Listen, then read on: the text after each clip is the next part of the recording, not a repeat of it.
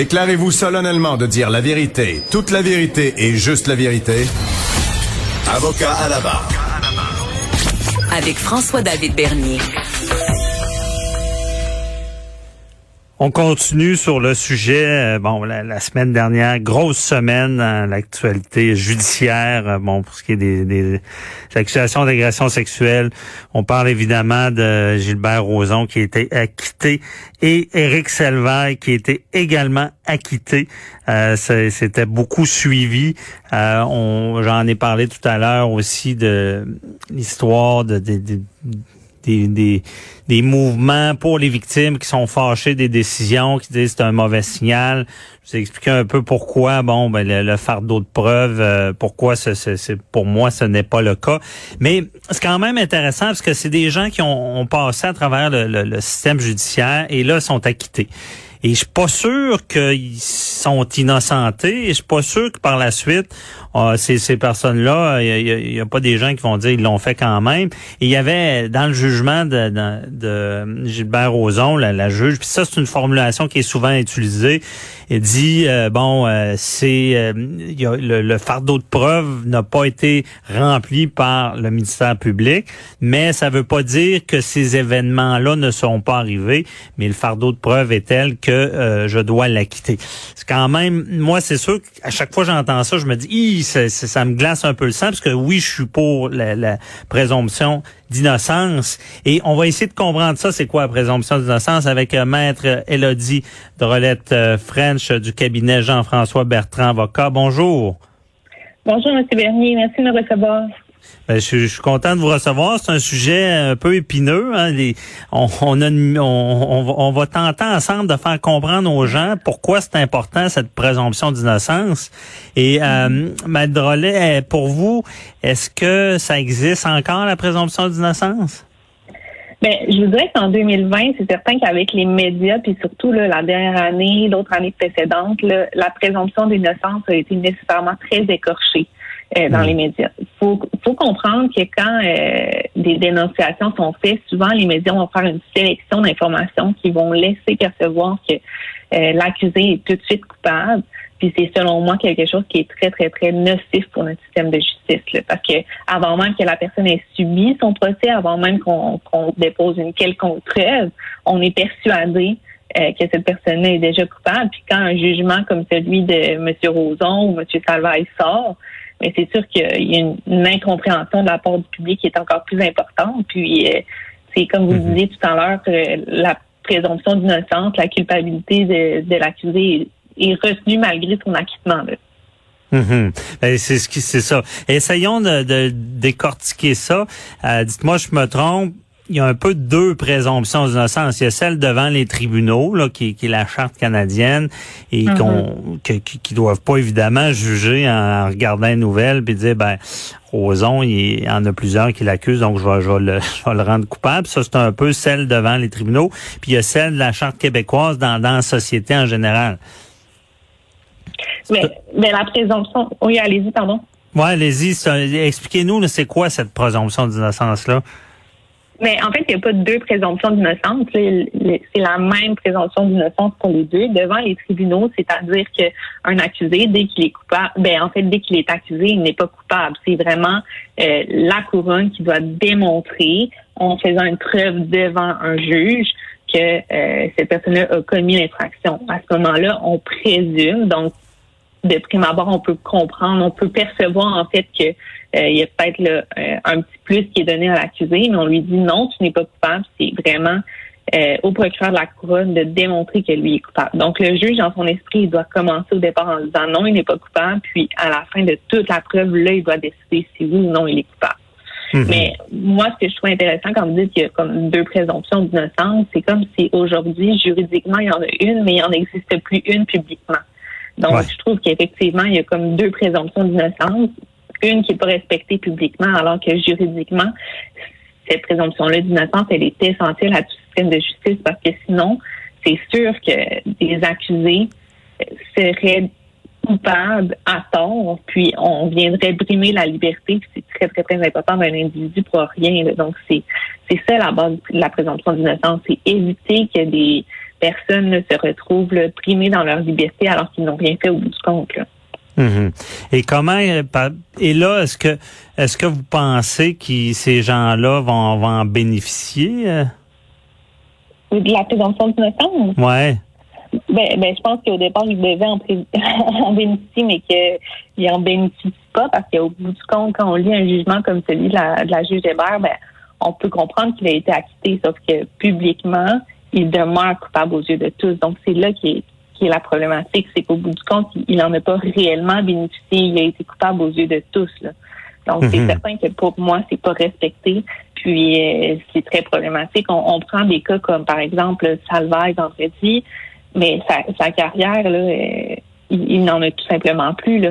Il ne peut plus travailler publiquement alors que c'était son gang-pain. Puis au bout du compte, on vient nous dire ben il a été acquitté. Puis en plus de ça, il a été acquitté parce que la version euh, du n'a pas été retenue. Donc c'est sûr que c'est problématique parce que publiquement, malgré son acquittement, il demeure coupable au-dessus de tout. Mhm. Puis, euh, on, je vous demande pas la réponse, euh, Mme mais euh, on, va, on va on va penser ensemble. Mais je, je me demande, c'est quoi la la différence entre la présomption d'innocence et euh, un peu, tu sais, des, des, des, propos qui sont tenus publiquement parce que c'est c'est des gens qui qui bon qui sont dans le système judiciaire mais en même temps ils se font un peu accuser de plein de choses sur la place publique. Euh, y a-t-il une différence entre les deux, la présomption d'innocence, puis peut-être qu'ils se font en même temps diffamer ou euh, si quelqu'un se conduit mal, mais c'est pas nécessairement criminel, est-ce que est-ce que vous pensez qu'on le public a le droit de savoir? Je pense nécessairement que le public a le droit de savoir, mais c'est juste que ce que je déplore, c'est la sélection d'informations. C'est-à-dire que quand quelqu'un est accusé, on doit mettre tous les éléments en perspective. On doit informer les gens pour leur expliquer ce que c'est le système de justice. On doit, par exemple, réitérer que la personne est innocente pour le moment, mais qu'il y a des allégations à son encontre. On doit expliquer comment fonctionne le système de justice pour que la personne qui lit les journaux, la, personne qui voit la, nouvelle à l'effet que Gilles Barroso a été acquitté, il va comprendre que ça revient en fait à la poursuite de démontrer qu'il est coupable. Donc, moi, je pense que c'est très important d'informer, c'est très important de dénoncer. C'est tout simplement qu'il doit, doit donner un portrait global à au lecteur, à l'auditoire, pour qu'il puisse être en mesure de comprendre vraiment la situation. Puis ça, ça va aider également quand un jugement est rendu. Parce que quand un jugement est rendu, puis acquitte quelqu'un, ben, à ce moment-là, la population va être en mesure de comprendre davantage les motifs. Puis c'est vraiment important, puis il faut continuer à dénoncer ça. On, va tout le temps, tout le temps l'accepter, mais il faut juste que le portrait là, soit donné fidèlement de ce que c'est le système de justice pour qu'ensuite de ça, les gens puissent avoir confiance, puis que la présomption d'innocence demeure également pour l'accusé. Là. Mm-hmm. là, on s'entend en ce moment, c'est pas trop le cas avec les médias sociaux. Euh, et est-ce qu'il y a des solutions à ça? Parce que on sait là que, que de nos jours, là, si euh, n'importe qui, bon, qui est dans le domaine public, qui euh, se fait accuser, souvent il va tomber avant même de, de, subir un procès. Là. Euh, y a-t-il des solutions pour ça? Ben, moi, je pense que la solution, c'est pas juste dans les médias, mais c'est de mettre sur pied, puis on en a discuté avec des collègues au travail, ça serait de mettre sur pied vraiment euh, un accompagnement davantage pour les victimes d'agressions sexuelles pour comprendre vraiment plus le système, puis quand des, des nouvelles comme celle-là sortent, mais qui puisse être accompagné dans tout le processus. Après ça, qui puisse comprendre euh, c'est réellement ce que c'est le système de justice et, et, c'est cette entité-là pourrait aussi informer le public sur ce que c'est réellement. Donc, moi, je pense que ça passe par le gouvernement qui devrait mettre sur pied vraiment un, euh, un plan gouvernemental pour accompagner les victimes d'agressions sexuelles, puis leur expliquer vraiment ce que c'est. Puis c'est ce plan gouvernemental-là pourrait aussi informer la population sur ce que c'est réellement. Euh, donc, par exemple, si euh, quelqu'un décide de porter euh, porter plainte, dans ce moment-là, ce plan gouvernemental-là pourrait accompagner la personne, mais ce qui est aussi puis si des accusations sont ensuite déposées, ben on pourrait accompagner tout le monde en, les informant davantage sur ce que c'est réellement si les médias euh, eux veulent bien le dépeindre la réalité. Mais c'est sûr que c'est un peu euh, c'est un peu idéaliste là, pour le moment de penser comme ça, ben mais je pense qu'un jour la société devra être là. Ben oui, mais c'est pas idéal, c'est pas tant idéaliste parce qu'en ce moment il y a un comité tripartite ben, euh, non partisans qui travaillent peut-être euh, ils veulent euh, demander bon c'est sûr que c'est le fédéral qui gère ça vraiment mais peut-être mettre sur place des euh, des tribunaux spécialisés mm-hmm. et, et, aussi, c'est ce qu'il disait de, de, de l'accompagnement des victimes. Là, ça, ça c'est beaucoup. Moi, d'ailleurs, c'est malheureusement les, les, les, procureurs de la couronne sont souvent, dans, excusez l'expression, sont dans le jus. Moi, j'ai déjà fait ça. Il y a déjà des gens, des, des victimes qui m'ont engagé puis je suis pas procureur, là, mais je faisais seulement expliquer ce qui se passait. Puis eux, ils étaient heureux comme ça parce qu'ils comprenaient pas, parce que le procureur avait pas le temps de leur parler. C'est un peu ça. Puis, mais ça m'est arrivé également, là, pas, pas plus loin que l'année dernière où on, m'a demandé de faire ça, puis j'étais mal à l'aise, j'ai dit non, tu sais, vous allez pas me payer pour faire ça, je vais vous expliquer gratuitement comment ça se passe, puis euh, ensuite de ça, il faut que vous soyez accompagné par le procureur de de. De la, couronne. Mais c'est sûr que c'est problématique. Puis on peut pas leur en vouloir, les procureurs de la couronne, il y en a tellement sur les épaules. Il y en a ben vraiment, mais c'est sûr qu'il faut mettre des outils nouveaux pour aider ces victimes-là. Euh, moi, je pense pas nécessairement que ça passe par un, tribunal spécialisé, parce que je pense que tous les tribunaux doivent être parfaitement conscientisés sur la réalité des victimes sexuelles aujourd'hui. Mais c'est juste que euh, on doit vraiment avoir une entité qui est là pour consacrer du temps puis comprendre, écouter les victimes. Euh, tout en leur mhm. expliquant que parfois, la présomption d'innocence est super importante et que ça va mener à un acquittement. Ben oui, c'est ça. Expliquer vraiment. Euh, c'est certain que de, comprendre, ça, enlève beaucoup de, cynisme euh, dans, la population.